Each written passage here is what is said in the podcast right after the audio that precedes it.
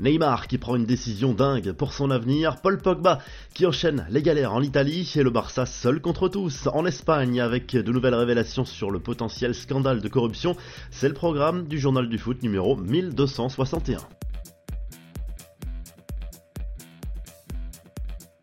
Neymar prêt à contrarier les plans du PSG jusqu'au bout, alors que certaines rumeurs laissent penser que la direction parisienne souhaite à nouveau se débarrasser du Brésilien l'été prochain. Le principal intéressé, lui, aurait un plan bien différent. Selon The Athletic, l'ancien joueur du Barça souhaiterait en effet finir sa carrière dans la capitale française.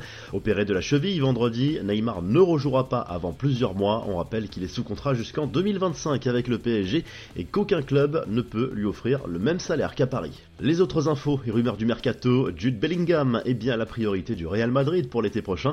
Objectif renforcer son milieu de terrain pour préparer les futurs départs de joueurs emblématiques comme Kroos ou Modric qui sont en fin de carrière. Les premiers contacts avec l'entourage du joueur sont établis. Le Real serait prêt à faire une offre de 140 millions d'euros, dont 40 millions de bonus pour convaincre le Borussia Dortmund. Mais Liverpool garde visiblement les faveurs de Bellingham selon la presse allemande.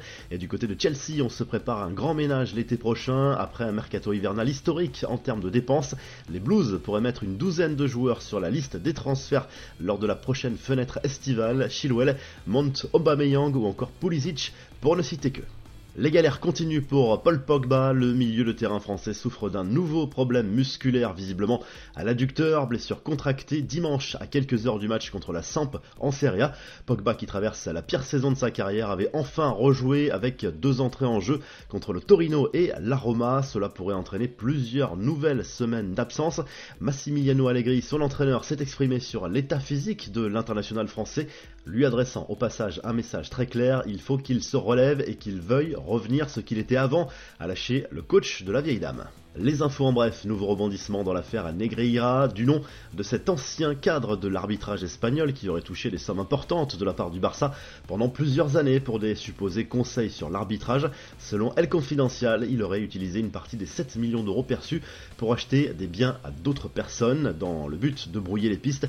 Le fisc espagnol le soupçonne aussi d'avoir retiré 550 000 euros en espèces de son compte personnel et celui de sa société entre 2016 et 2019. Le Barça parle d'un coup monté, mais ce week-end, les supporters du FC Séville et de l'Athletic Bilbao ont manifesté leur colère dans les tribunes avec des chants et banderoles hostiles au Blaugrana parlant de mafia et de corruption. Et de son côté, le Real Madrid a demandé à faire partie de la procédure d'investigation en tant que partie lésée dans l'affaire de ce potentiel scandale.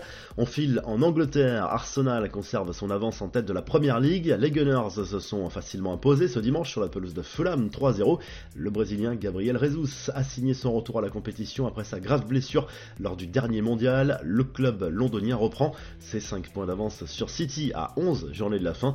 Retour en France avec un record fou pour Loïs Openda, l'attaquant à Lensois, a tout simplement inscrit le triplé le plus rapide de l'histoire de la Ligue 1 sur la pelouse de Clermont dimanche, alors qu'il n'avait plus marqué depuis deux mois. Le Belge a marqué ses trois buts en un peu plus de 4 minutes. La revue de presse, le journal l'équipe revient sur le match nul concédé par l'OM dimanche soir au Vélodrome après une fin de match complètement folle des Strasbourgeois et ses deux buts marqués coup sur coup par Aoulou. Marseille qui a joué à 10 pendant une heure pensait avoir fait le plus dur en menant 2-0 mais perd deux points dans la course à la deuxième place. En Espagne, le Mondo Deportivo salue la nouvelle victoire du Barça 1-0 sur la pelouse de l'Athletic Bilbao. But signé Rafinha, le club catalan maintient son avance de 9 points sur le Real Madrid en tête de la Liga à 13 journées de la Le Barça qui a tout de même eu chaud, le VAR a annulé un but du club basque en toute fin de match. Et en Italie, la Gazette dello Sport revient sur la victoire de la Juve 4 à 2 contre la Samp en Serie A avec un doublé signé Adrien Rabiot. La vieille dame sera privée à nouveau de Paul Pogba lors des prochaines semaines. La Roma de son côté a perdu 4-3 à domicile contre Sassuolo. Si le journal du foot vous a plu, on n'oublie pas de liker et de s'abonner et on se retrouve très rapidement pour un nouveau journal du foot.